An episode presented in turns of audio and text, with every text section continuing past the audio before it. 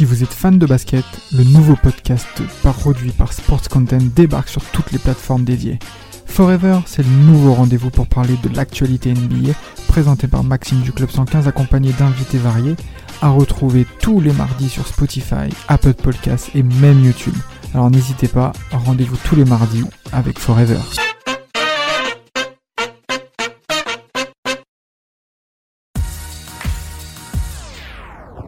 On est parti pour 30 minutes euh, de temps additionnel, 30 minutes de Bundesliga, la nouvelle journée avec euh, l'équipe qui m'accompagne cette semaine. On est avec Alan, Karel, Imad et Florian avec qui on va parler euh, de cette semaine de foot allemand, enfin de ce week-end de foot allemand, en commençant par faire un petit bilan de, des clubs qui ont, joué l'Europe cette semaine, avec de très belles performances, notamment en, Ligue des Champions. C'est un, presque un carton plein quand même pour les, pour les clubs allemands, Flo. Effectivement, c'est magnifique. Euh, on n'y croyait pas, mais pourtant 4 sur 5. Euh, ouais, du coup, petit bilan sur l'Europe, parce qu'on avait quand même parlé du Bayern et du Borussia dans les épisodes avec des champions. Du coup, je trouvais ça pertinent de commencer par ça. Et euh, bon, le Bayern déjà a fait un 6 sur 6 dans une dans une poule avec euh, le Barça et l'Inter. Honnêtement, c'est une performance quand même assez assez incroyable. Euh, même si euh, c'est vrai que par exemple le match aller contre le Barça, ça s'est pas joué à grand chose, mais bon la victoire est là, c'est le c'est le c'est le principal. Euh, Leipzig qui est sorti d'une poule avec le Real, le Shakhtar et le Celtic. bon, c'est vrai que le Shakhtar est pas forcément dans les meilleures dispositions. Donc on pouvait s'attendre à ce que Leipzig finisse deuxième. Dortmund au final, c'est vrai que bon, ils étaient face à City et Séville et Copenhague, donc c'est pareil, c'était peut-être attendu. Euh, moi, ma plus grosse surprise, euh, même si euh, dans mes pronostics je les avais mis, c'est vrai que Francfort qui qui se qualifie, c'était pas forcément vraiment attendu, car ils sont qualifiés en Ligue des Champions par le biais de leur victoire en Europa, et ils ont été plus que corrects, ils ont pu faire des matchs excellent d'un point de vue contenu, mais bon, ils sont ils sont ils se sont qualifiés, donc c'est une belle performance. Et, euh, et Leverkusen qui finit troisième, bon, on n'arrête pas de le dire dans ce podcast, Leverkusen ça va pas trop, mais ils ont quand même réussi à finir euh, devant l'Atlético de Madrid. Euh, du coup, je voulais faire un petit débat avec vous. Euh, alors, moi, je suis pas partisan du euh, s'il y a autant de clubs qualifiés euh, en Ligue des Champions, ça veut dire que le championnat est le meilleur. Je trouve que c'est pas forcément très pertinent. Pareil, parler de championnat sous-côté, je trouve pas ça très intéressant. Par contre, j'avais une question à vous poser. C'est euh, c'est vrai que le football en ce moment est porté de plus en plus vers l'offensif. Et euh, du coup, est-ce que ce football qui est porté de plus en plus offensif sourit au football allemand et du coup au club allemand? Ah, c'est pas une question inintéressante. Je trouve que c'est plutôt vrai pour le coup. Euh, parce qu'on a toujours connu le football allemand euh, avec cette philosophie tournée vers l'offensive. Euh, on voit tous les week-ends depuis maintenant de nombreuses années des scores euh, incroyables dans, dans des matchs parfois où tu te demandes qui joue là-bas, mais euh, tu te tu vois des tu vois des scores euh, parfois tellement fous. Et c'est vrai que ces dernières années, on, on, on, part quand même sur une régression euh, de la défense. C'est, tout pour l'attaque quasiment quand tu vois certaines équipes comment elles comment elles disposent leurs joueurs. Et euh, c'est vrai que bah, les Allemands, en fait, euh, pour le coup, ils avaient, euh, allez, 5-6 ans d'avance sur sur le reste de l'Europe euh, dans, dans cette philosophie de jeu. Donc oui, moi j'ai tendance à croire que ce, ce changement de, de philosophie en général profite aux Allemands et bah tant mieux pour eux. Je rejoins aussi Quentin là-dessus. Je pense que ça, ça, ça profite bien aux Allemands. On a eu tendance, beaucoup de gens, à dire que c'est les défenses allemandes qui sont mauvaises, alors qu'on pourrait voir l'inverse. Les attaques allemandes sont très intéressantes. Euh, on a vu de nombreux grands buteurs passer par là. On voit que même en ce moment, euh, ça fait rire les gens, mais Choupo-Moting au Bayern bah, performe, il marque beaucoup en ce moment aussi. Euh, c'est peut-être euh, un système qui lui convient également. Euh, moi, j'ai tendance à penser à Leipzig de la saison dernière. Bon, ce Leipzig-là, on sait qu'ils sont un peu en reconstruction, mais la saison dernière, euh, quand je vois le match à City, euh, qui se finit sur un 6-3, où euh, malgré la, la, lourde le nombre de buts qu'ils encaissent, bah, ils ont quand même continué à porter vers l'avant. on sait, voilà, Leipzig, que sur le Bayern, c'est des, équipes qui, qui, jouent vraiment très offensif, qui pressent haut, qui, qui récupèrent haut et qui tout de suite euh, essayent d'apporter du danger offensivement. Donc je trouve que oui, effectivement, euh, c'est un jeu qui sourit beaucoup plus euh, aux Allemands.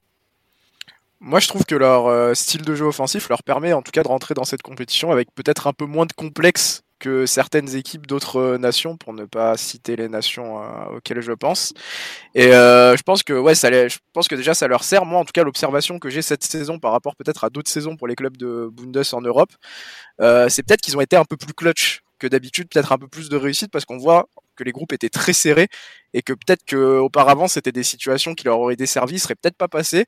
Et cette année, au final, on voit qu'ils ont réussi à faire la différence. Voilà, tu as parlé de Francfort, ils sont passés dans un groupe très serré. Les Verkusen qui se qualifient en Europa à égalité de points aussi, et Dortmund qui souvent, euh, enfin qui pour moi parfois est peut-être un peu malheureux en Europe, a réussi euh, encore à se qualifier dans un groupe avec quand même City et Séville. Donc euh, voilà, en tout cas, ça fait plaisir pour les clubs allemands qui prônent un beau football et qui montrent que c'est possible de prôner un beau football et d'y arriver en Europe. Ouais, ouais, moi je suis, complètement d'accord avec ce que vous avez dit. Et je rajouterais même que, surtout, je trouve quand même qu'en en Allemagne, il y a de très très très bons défenseurs centrales et ça n'empêche pas qu'il y ait une tonne de buts. Donc euh, voilà, hein, je pense à, à, à, plein de joueurs, Ndika, Guardiol, etc., qui sont des défenseurs qui pourraient être euh, propulsés au rang de, de stars dans d'autres championnats parce qu'ils seraient affranchissables. Sauf qu'avec la Bundesliga, ça, ça, ça, ça, attaque super bien et ça joue, joue super bien. Donc, euh, donc voilà. Ouais, euh, bah merci pour, ce, pour ces réponses qui sont intéressantes. Je vais apporter trois petits points. Euh, le premier, c'est par rapport à ce que tu as dit, Alan, par rapport aux défenses. Alors oui, les défenses, il y a des bons défenseurs. Par contre, les bons défenseurs en Allemagne ne s'exportent pas forcément facilement. Euh, on les a déjà, on a déjà vu pas mal de défenseurs être très bons et euh, arriver en, en, par exemple en Angleterre, ce qui est souvent le cas, ça marche beaucoup moins bien. Je peux penser par exemple à Kabak quand il arrive à Liverpool. Il était très prometteur et ça a été assez catastrophique. Euh, donc voilà pour ça. Le, les deux autres points, donc par rapport au championnat allemand, en fait, je pense qu'aussi, c'est que le championnat allemand est devenu très concurrentiel et il y a vraiment 11-12 équipes qui sont quand même à un bon niveau. Donc ça les ça les aide en fait à être à être très bons en, en Ligue des Champions et je pense que ça c'est un c'est un vrai plus qu'il y ait des clubs comme Fribourg, comme Mainz, comme comme l'Union qui deviennent vraiment des clubs intéressants. Je pense que ça apporte beaucoup. Je sais qu'on fait souvent ce débat avec la Ligue 1, par exemple, qui, enfin, avec le PSG, qui affronte pas forcément des, des, des, grandes équipes, même si bon, le débat est un peu faussé, je trouve, avec le PSG. Mais euh, voilà, je trouve que ça apporte à la Bundesliga. Et le troisième point, je pense que aussi il y a un, un, un homme, un entraîneur qui s'appelle Jürgen Klopp, qui a énormément apporté en fait à cette Bundesliga. Euh, on l'a vu notamment euh, donc euh, quand le, le, style de Liverpool, comment il est, il est vraiment très bon. Et je trouve qu'en fait, il y a beaucoup d'entraîneurs qui se sont inspirés du fameux gegenpressing de Klopp. Et c'est un peu la mode actuelle. On voit toutes les équipes vouloir presser très haut. Et c'est vrai que l'Allemagne, du coup, a peut-être un temps d'avance sur ce football. Et voilà, je trouve que l'influence de Klopp, en tout cas, voire de Tourelle, ont vraiment apporté à cette Bundesliga et c'est pourquoi euh, effectivement les groupes sont pas très très forts, mais en tout cas ils réussissent bien en Europe. Et voilà, je voulais commencer par ça et je suis très content pour le développement du foot allemand. Ça n'a pas toujours été très facile et voilà, je trouve que là ils sont très bons en Europe et j'espère que ça continuera et qu'on aura deux clubs en quart de finale, même si ça risque d'être un peu plus difficile. Alors passons à l'une des affiches de la semaine euh, de ce week-end en, en, Bundesliga. C'est le match entre le Hertha Berlin, le club préféré euh, de Florian, et le Bayern Munich. Euh, un Hertha Berlin qui va pas très bien, hein, qui va faire face à un Bayern en mode rouleau compresseur ces derniers temps. Effectivement, on va parler un petit peu du Hertha Berlin et promis, c'est pas un gage ou un pari, mais euh, voilà, on va être on va être pro et on va un peu parler du Hertha. Donc effectivement, le Hertha Berlin qui a deux points de la zone de relégation euh, et le premier relégué c'est Leverkusen, donc je pense pas qu'ils vont rester euh, dans relégué toute la saison. Euh, ils sont égalité avec Stuttgart qui est 15e du coup, donc euh, Berlin est 14e, et puis après il y a Borum et Schalke qui sont un peu plus loin en classement.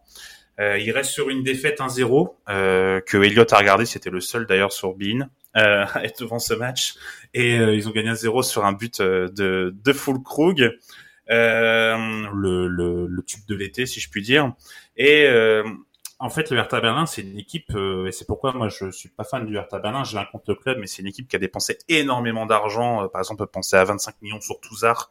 Enfin, Jean-Michel Aulas danse encore hein, avec ce transfert. Et euh, c'est euh, cette année, ils se sont un peu calmés parce qu'ils se sont rendus compte que tous les investissements étaient vains. Donc ils ont essayé un peu de, de, de dépenser moins. Euh, ils ont sûrement dû voir également leurs voisins de l'Union qui dépensaient pas et qui réussissaient. Euh, et euh, bah, ça marche quand même pas. Euh, ils sont un effectif, franchement, sur le papier qui est pas fou. J'ai l'impression que ce club vraiment va avoir du mal à se relever. Ça manque cruellement d'idées. et voilà, je trouvais que trouve que le Hertha ça va être vraiment compliqué. Il va vraiment falloir euh, changer tout s'ils veulent redevenir euh, alors un grand club. Est-ce que le Hertha est un grand club un jour? Euh, Oui, de mémoire dans les années 90 c'était plutôt un grand club. mais voilà, en tout cas petit point sur le Hertha. qui est entraîné par un entraîneur qui avait pas réussi à Mainz, mais qui avait qui a fait plutôt des bonnes choses du côté du Dynamo Moscou en Russie. Donc un entraîneur de 44 ans qui s'appelle Sandro Schwarz donc euh, voilà euh, ce que je voulais dire sur le Hertha et qui va affronter un Bayern Munich qui est complètement Blenbourg euh, depuis la mise en place, on a déjà parlé, mais de Choupo-Moting. et voilà, donc je vais pas continuer à parler du Bayern parce que le Bayern, on en a parlé dans, dans, les derniers podcasts, pardon. Et voilà, enfin vous l'avez vu, le Bayern marche sur l'eau, ils sont vraiment trop forts, c'est une machine. Du coup, ma question est plutôt orientée sur le Hertha Berlin. Est-ce que vous, vous pensez que le Hertha Berlin euh, à court à moyen terme peut se maintenir et enfin quel avenir vous voyez pour le Hertha Berlin? Alors moi si je peux me permettre cette équipe là elle me fait penser un petit peu si je peux me permettre un parallèle aux Girondins de Bordeaux je sais ah. pas si, je sais pas si, si, si vous voyez un petit peu où je veux en venir. Je, trouve que c'était une équipe qui euh, fut un temps euh, voilà a eu euh, euh, sa place dans, dans le football allemand et à contrario aussi le enfin le euh, en parallèle le, les Girondins de Bordeaux également, mais euh, qui subit en fait une politique sportive euh, et institutionnelle chaotique, catastrophique, qui t'amène justement à ce genre de situation et qui t'emmène sportivement, bah du coup, dans les entrailles du championnat. Et j'ai peur que le Hertha Berlin finisse comme les Girondins de Bordeaux, c'est-à-dire euh, bah, ne pas être maître de son, son destin, être totalement euh, aux abois euh, sur le terrain, comme l'a été Bordeaux la saison passée en Ligue 1, et qui leur a valu une descente en Ligue 2 et moult, euh, moult péripéties pendant l'été. Euh, ce que je pense n'aura pas le Hertha, parce que je crois que le Hertha a quand même une situation financière un peu plus solide euh, que, que les Girondins. Mais euh, voilà, moi ça me fait penser un peu à ça et j'ai pas beaucoup de voilà d'espoir sur eux quand même. C'est très compliqué. On parlait de, de Schalke euh, la semaine passée, je crois, ou il y a deux semaines. C'est c'est un peu le même constat. On a l'impression que rien ne va et que rien ne va être fait pour que ça aille mieux. Donc euh, très compliqué d'avoir un, un, jugement positif sur les, les, semaines à venir et les mois à venir pour euh, pour le Hertha. Moi, je pense que ça va dépendre du, du, comment ils vont gérer leur leur match jusqu'à la trêve déjà.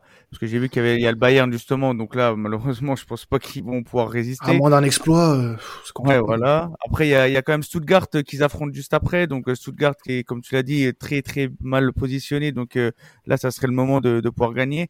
Et après il y a Cologne. Donc Cologne qui, qui alterne le bon et le moins bon qui se situe un peu voilà là en milieu de tableau. Et, et voilà. Donc s'ils arrivent un peu à gérer ces deux matchs là je pense que ça pourrait le faire. D'autant plus que tu as quand même de derrière des Schalke et Borum qui sont très très très dans le dur. Donc euh, ça dépendra pas que d'eux, hein, bien sûr, et, euh, et, je pense quand même que le Leverkusen va, va remonter la pente aussi. Donc euh, ça va se jouer entre Stuttgart et le Hertha pour le pour pour la suite. Eh ben écoutez, passons. Excusez-moi, j'ai la voix qui se barre en couille.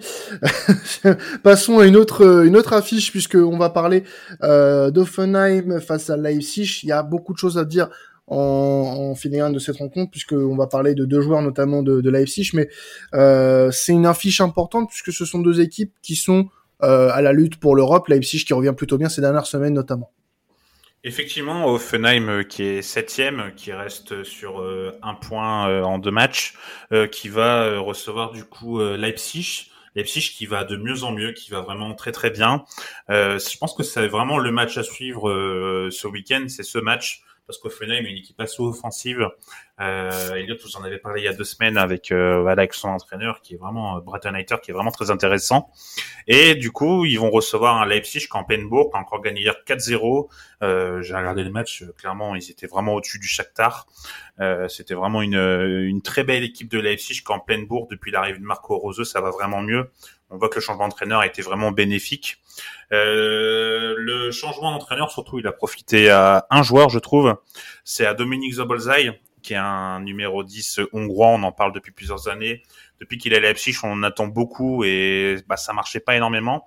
Là, ça y est, il intègre enfin le numéro, il intègre enfin le 11 plutôt, pardon. Euh, et euh, c'est vrai que Bullseye, c'est, il avait été lancé du côté de Salzbourg où l'entraîneur est du, coup Marco Roseux. Donc euh, effectivement, le retrouver lui fait beaucoup de bien. il est vraiment mis dans les meilleures dispositions. Euh, et il y a aussi euh, Mohamed Simakan qui joue arrière droit, qui fait vraiment une très très bonne saison. Euh, je pense que si si l'équipe de France jouait en quatre défenseurs, clairement il pourrait toquer à la porte pour ce poste d'arrière droit parce qu'il est vraiment très fort. il a encore fait des passes décisives hier, donc vraiment c'est un très très bon très très bon défenseur. Et moi je voulais du coup porter mon attention sur un joueur, enfin sur deux, mais on va commencer par un, sur Christopher Nkunku. Euh, qui est replacé du coup numéro 10, euh, qui est qui est presque second attaquant, qui est juste derrière André Silva. Et euh, Nicolas Nkunku, qui est actuellement meilleur buteur avec 9 buts de la Bundesliga, à égalité avec euh, Fulkrug. Du coup, ma question est assez simple. Est-ce que vous pensez que, Nico, euh, que Nicolas Nkunku, non, c'est Nicolas Nkunku, donc rien à voir. Est-ce que Christopher Nkunku, est-ce que Christopher Nkunku va finir meilleur buteur? Alors Nicolas Nkunku, je ne sais pas, mais euh, Christopher Nkunku, euh, c'est possible, c'est possible parce que après, voilà, il a, il a des, joueurs assez, assez en, forme hein, quand même face à lui. On a parlé du tube de l'été, hein, full Krug. Euh, t'as Marcus Thuram, t'as Moussiala, t'as l'étonnant Kamada euh, qui est assez haut dans, ce classement. Euh, donc euh, ça va pas être de tourpeau, mais avec ces dernières saisons et depuis maintenant voilà quelques semaines, tu l'as dit, Leipzig va beaucoup mieux depuis le changement d'entraîneur, depuis depuis le départ de merde j'ai oublié son nom euh, de voilà de Tedesco, exactement. Euh, ça va beaucoup mieux du côté de du Rasenball Leipzig. Donc euh, je pense qu'il peut finir meilleur buteur et qu'il va même ajouter quelques passes décisives à son à son compteur puisque son, son replacement en, numéro 10 je trouve que c'est euh, très très bien pour lui. Ça permet euh, à un joueur comme lui de, de pouvoir un peu mieux s'exprimer que, que dans une position d'attaquant en fait. Donc euh, moi j'apprécie son repositionnement et je pense qu'il va faire encore une très grosse saison et le, le, le titre de meilleur buteur pourrait euh, lui tendre les bras s'il continue comme ça. Bah pourquoi pas? Pourquoi pas? Parce qu'en vrai, il enchaîne déjà les bonnes saisons, donc il est dans une continuité très positive.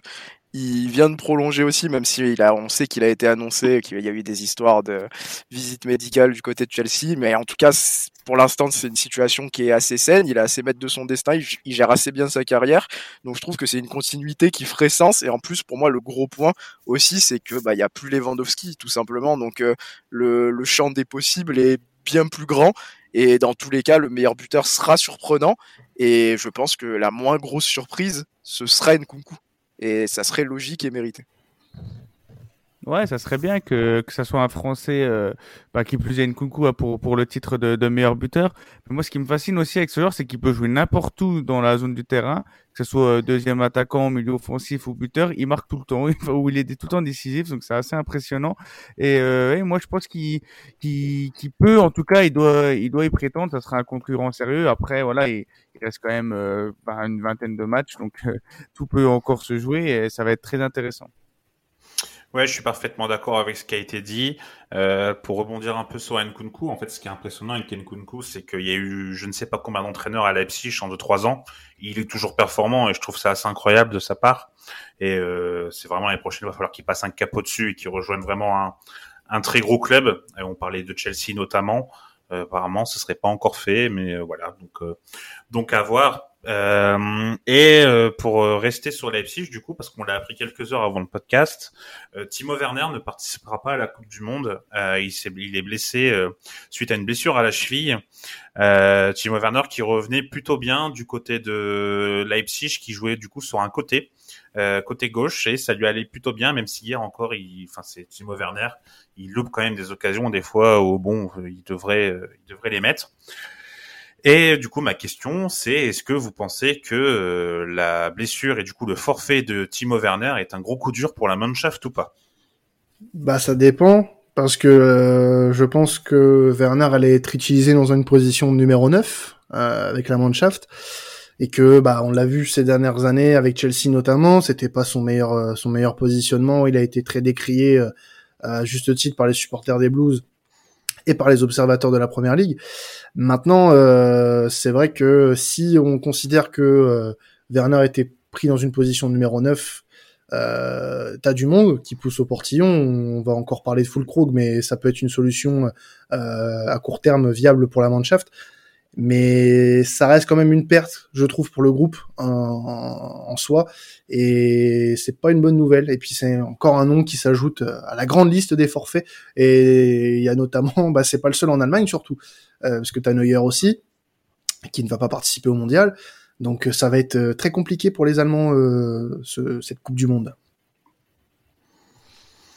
Ouais, bah moi je trouve que même si c'est pas forcément le meilleur joueur qu'on peut avoir au poste de numéro 9. Ce qui est dommage, c'est que voilà, tu l'as dit, il y aura pas Neuer. Et dans une euh, National Mannschaft qui en fait se reconstruit, ça restait quand même un des visages qu'on avait plus l'habitude de voir euh, sur ces sur ces dernières années, c'était un visage récurrent. Et je trouve que bah c'est quand même la perte d'un peut-être pas d'un cadre mais d'un joueur qui a l'habitude en tout cas de ces matchs-là et c'est problématique. Je sais que Flo, je crois qu'il avait peut-être parlé, tu me diras si je me trompe Flo, mais de son meilleur poste en tant que neuf et demi, deuxième attaquant. Et donc ça reste quand même une option euh, en moins. Par exemple, si on avait voulu euh, inclure Crew par exemple en, neuf titulaire, ça reste quand même une, munition, une, munition de moins à, avoir en neuf et demi. Donc euh, bah ça reste, ça reste une belle perte pour moi. Ouais, ouais, je pense qu'il va devoir bricoler. Hein, Hansi Flick, hein, il n'aura pas le choix. Après, euh, il y a des possibilités, ouais, c'est sûr, mais après, il n'y a, y a rien de viable à 100%. Hein, parce qu'on peut penser à, à, Kevin Volland, à Kai Havertz ou à... Ouais, c'est des joueurs qui sont qui n'ont pas souvent performé avec la sélection. Donc, euh, donc euh, j'ai hâte de voir euh, ce, que, ce que va mijoter Hansi Flick, parce que là, euh, bah, le temps urge, hein, parce que dans, dans moins d'un mois maintenant, c'est la compétition commence et, euh, et je pense qu'ils ont quand même des raisons de s'inquiéter. Ouais, je suis d'accord avec vous. Euh, juste, euh, Neuer, c'est pas encore officiel en hein, son forfait. Ouais, ouais, ouais, Après, ça paraît peut-être un peu compliqué pour lui. Euh, ce... Ouais, ça va être très juste. Ça va mm. être très très juste. Donc bon, à surveiller quand même pour euh, ouais. pour le gardien du, du Bayern. Euh, autre affiche de ce week-end en, Bundesliga, le Bayer Leverkusen euh, qui euh, va recevoir l'Union euh, l'Union de Berlin, avec un Leverkusen qui va, tu l'as dit un petit peu tout à l'heure lors de la partie Europe, qui va un peu mieux sur ces dernières semaines avec l'arrivée de Xabi Alonso et qui pourrait potentiellement peut-être même prétendre à, bah, à battre l'actuel leader du championnat. Oui, effectivement, ça va un peu mieux dans le contenu, même si les résultats pour l'instant sont pas encore là, mais il y a vraiment beaucoup de travail. Et effectivement, je pense que Leverkusen est capable de battre l'Union de Berlin. Euh, alors ne pariez pas, hein, m'écoutez pas, même si je suis pas Alan, n'allez pas parier. Euh, si euh, je vous dis que Leverkusen est capable de battre l'Union, mais euh, je pense qu'ils sont capables de battre parce qu'en fait l'Union est une équipe qui joue très bas, qui aime bien subir, et Leverkusen est une équipe qui n'aime pas défendre. Donc ça va leur correspondre parfaitement, comme on l'a vu notamment en Ligue des Champions contre l'Atletico, où ils avaient réussi à prendre des points. C'est vraiment ce genre d'équipe qui correspond euh, parfaitement à Leverkusen, avec euh, notamment des, latéraux qui montent énormément. Et je pense vraiment que cette équipe de Leverkusen est euh, capable de poser des problèmes à cette équipe de l'Union qui a encore gagné à la 97e minute contre Mönchengladbach sur sur une tête d'un défenseur. et et ouais, ce, cette Union de Berlin qui est vraiment euh, surprenant, même si euh, chaque chaque semaine je dis que ça va bientôt s'arrêter, ça continue, donc euh, je commence à me demander si ça va s'arrêter un jour ou pas. mais mais voilà, concernant ce match, ça va être un match qui va être intéressant. Je pense dans le contenu, je pense que Leverkusen va va pouvoir euh, poser euh, voilà poser des problèmes euh, même au milieu de terrain également avec notamment euh, Andrich à Leverkusen qui est assez costaud et peut-être que ça manque un peu de, du côté de l'Union Berlin. Et du côté de l'Union Berlin moi je voulais faire voilà mon petit joueur à suivre de la semaine. Je voulais parler Diogo Leite euh, qui est un défenseur gauche qui joue euh, du coup dans la défense à 3 côté gauche d'une Berlin qui a 23 ans, qui est prêté euh, qui est prêté par le FC Porto. Le FC Porto, il n'avait pas forcément de temps de jeu et je trouve qu'en fait dans cette défense à 3, il, est parfait parce qu'en fait c'est pas le meilleur d'un point de vue qualité défensive. Par contre, il a un très bon pied gauche, il a une très bonne qualité de relance, il a une belle vision de jeu, il est capable de casser les lignes, ce qui correspond parfaitement au style de l'Union Berlin je trouve que ce prêt, vraiment, il est très bien pour lui. Euh, je sais qu'il y a quelques supporters portugais qui auraient voulu qu'il soit, euh, voilà, bientôt dans la sélection portugaise, avec notamment un Pep qui commence à être, qui est toujours aussi bon, mais qui commence à être vieillissant. Et voilà, je voulais faire un petit focus sur lui parce que euh, bon, je trouve que c'est important de parler de joueurs qui sont pas forcément très très connus. Et euh, voilà, moi c'est un peu une découverte. J'avoue, je le connaissais pas du tout du côté de du côté de Porto. Et euh, voilà, je trouve que c'est un défenseur vraiment euh, moderne et qui est capable, euh, voilà, de, de prendre le ballon et de monter un peu sur 15-20 mètres et de trouver une solution. Donc vraiment, euh, voilà, bon genre à suivre. Alors pour terminer, euh, quelques allers-retours ra- rapides sur les matchs euh, du, du week-end. Commencer par euh, Dortmund qui va recevoir Borum ce week-end. Oui, effectivement, Dortmund qui devrait pas avoir normalement de soucis, qui a gagné un 2-1 contre l'Eintracht euh, avec un peu de réussite. Honnêtement, il méritait pas de, il méritait pas de gagner dans le contenu, qu'affronte euh, un Bochum euh, qui, euh, voilà, qui essaye de faire euh, ce qu'il peut, même s'il lui arrive de gagner des matchs de façon assez surprenante, notamment contre Francfort et contre l'Union. Mais euh, voilà, normalement, Dortmund devrait pouvoir poser problème sans souci à cette équipe de Bochum. Gladbach euh, 11e qui va recevoir Stuttgart. Gladbach a besoin de se relancer un petit peu quand même. Ouais, Gladbach, ça va de moins en moins bien. Euh, bon, là, ils se sont fait surprendre à la dernière minute contre l'Union, mais c'est vrai qu'ils perdent de plus en plus de, plus en plus de matchs, de plus en plus de points. Ils sont 11e alors qu'ils étaient il y a quelques journées encore sur, sur le podium ou dans le top 4 en tout cas. Qui va affronter une équipe de Stuttgart euh, qui est pas forcément dans la meilleure, euh, dans la meilleure des conditions. Donc voilà, c'est le, c'est le match parfait pour se relancer pour euh, les hommes de Farc. Les joueurs de Langtrack qui vont devoir confirmer euh, cette belle qualification Ligue des Champions en déplacement à Augsbourg. Ouais, ça va pas être un match très simple parce qu'à Augsbourg, euh, c'est une équipe qui fait pas de bruit, mais qui arrive à avoir ses petits résultats. Qui est de mémoire 12 ou 13e, je sais plus exactement. Mais euh, voilà, ça va pas être un match très très simple. Mais euh, en tout cas, cette équipe de l'Eintracht, moi, elle me surprend. Et elle me surprend par un homme qui est Kamada, qui, euh, là, les derniers matchs, a joué euh, bah, notamment contre Marseille également, qui avait joué beaucoup plus reculé en 8. Et franchement, je l'ai trouvé assez impressionnant. Il a vraiment un gros volume de jeu, alors que c'était plutôt un second attaquant. Donc euh, franchement... bravo de la part de Glaster d'avoir trouvé cette euh, cette idée tactique et vraiment voilà je pense que cette équipe de Francfort va avoir des difficultés mais est capable de gagner avec un Randall qui a été décisif en Ligue des Champions.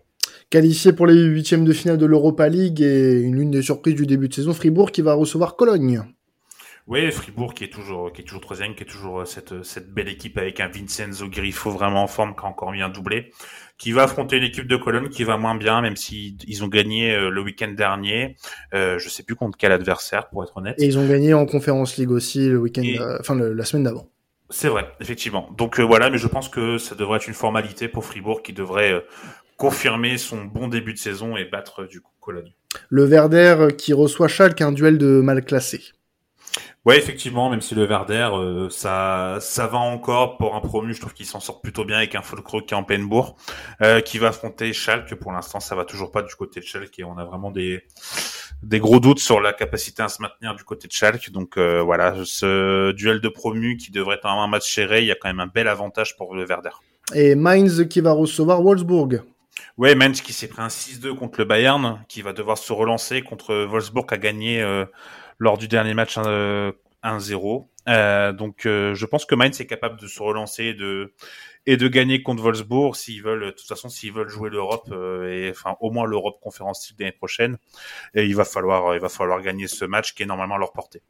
Eh ben, un programme euh, qu'on a hâte de découvrir euh, ce week-end en, Allemagne. Merci à vous de nous avoir suivis. On s'arrête là pour la Bundesliga. Vous pouvez continuer à nous écouter puisqu'on a encore la Première Ligue, la Liga et la Serie A à vous faire découvrir pour ce week-end. On se retrouvera la semaine prochaine pour le dernier épisode Bundesliga euh, avant la, la fin de, avant la fin euh, bah, de la première partie de saison, hein, puisqu'il y a la Coupe du Monde, on vous le rappelle, le mois prochain, enfin du moins pas le mois prochain, mais à la fin du mois de novembre. Et puis bah vous pouvez continuer à nous suivre sur vos plateformes de streaming préférées, également sur la chaîne YouTube de Sports Content, sur laquelle vous pouvez vous abonner, activer la petite cloche pour rater aucun des épisodes de traditionnels et des podcasts euh, de Sports Content. Nous on vous souhaite un très bon week-end de football. C'était temps additionnel. Ciao tout le monde.